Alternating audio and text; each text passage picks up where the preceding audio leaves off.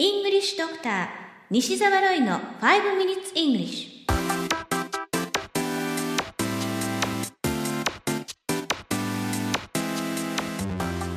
Good morning, everyone.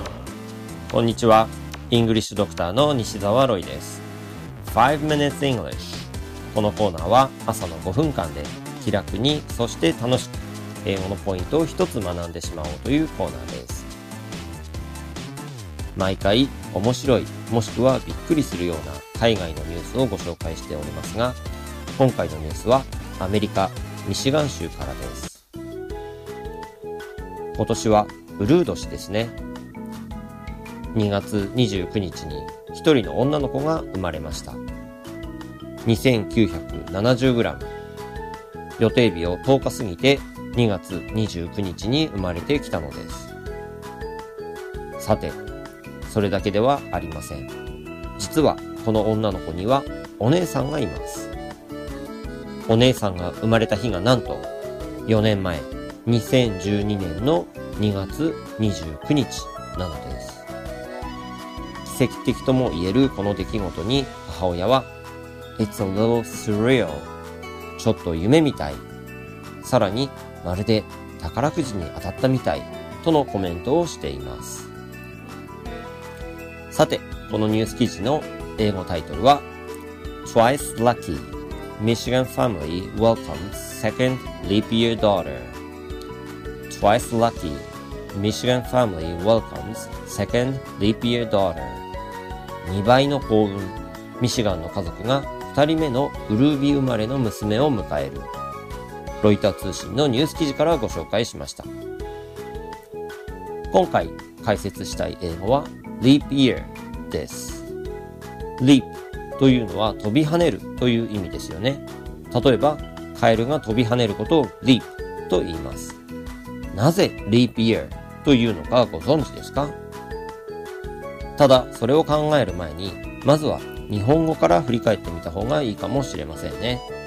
ウルー年と言いますが、ウルーとは一体どういう意味だかご存知ですか？ウルーを漢字で書くと、門構えの中に王様の王です。つまり、王様が門の中にいることを表しています。2月29日のウルー日。また昔はウルー月というのもありましたが、暦からはみ出したウルーの時には王様は門から出ず、政務を行わなかったということなのだそうです。ちなみに、ウルーという読み方ですが、山水をつけると、潤うという漢字になりますよね。日本ではこの二つの漢字が混同されて、潤うがなまって、ウルーになったと言われています。さて、英語の leap year に話を戻しましょう。ウルー年ではない通常の年において、例えば1月1日が水曜日だったとします。次の年の元日が何曜日になるかご存知ですか？答えは木曜日。つまり曜日が一つ次にずれるんです。ですが、ウルー年は2月29日の分だけ1日多いですから、翌年の曜日は2つずれることになります。これが leap なんですよ。曜日がぴょーんと飛ぶわけですね。それでは leap year をリピートしてみましょう。leap year leap year では次は英作文です。2020年はウルー年です。というのを英語でどう言えばいいでしょうか ?2020 年はウルー年です。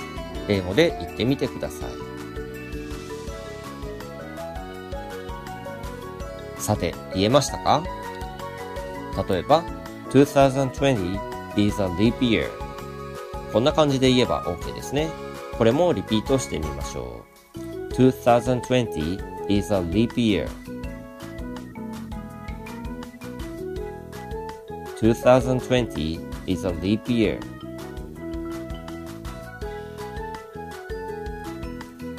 You have been listening to 5 Minutes English. お届けしましたのは、イングリッシュドクター西澤ロイでした。このコーナーでご紹介したニュースはメルマガで英語をもっと詳しく解説しています。西澤ロイメルマガでウェブ検索をしてぜひご登録ください。それではまた来週お会いしましょう。See you next week. Bye bye!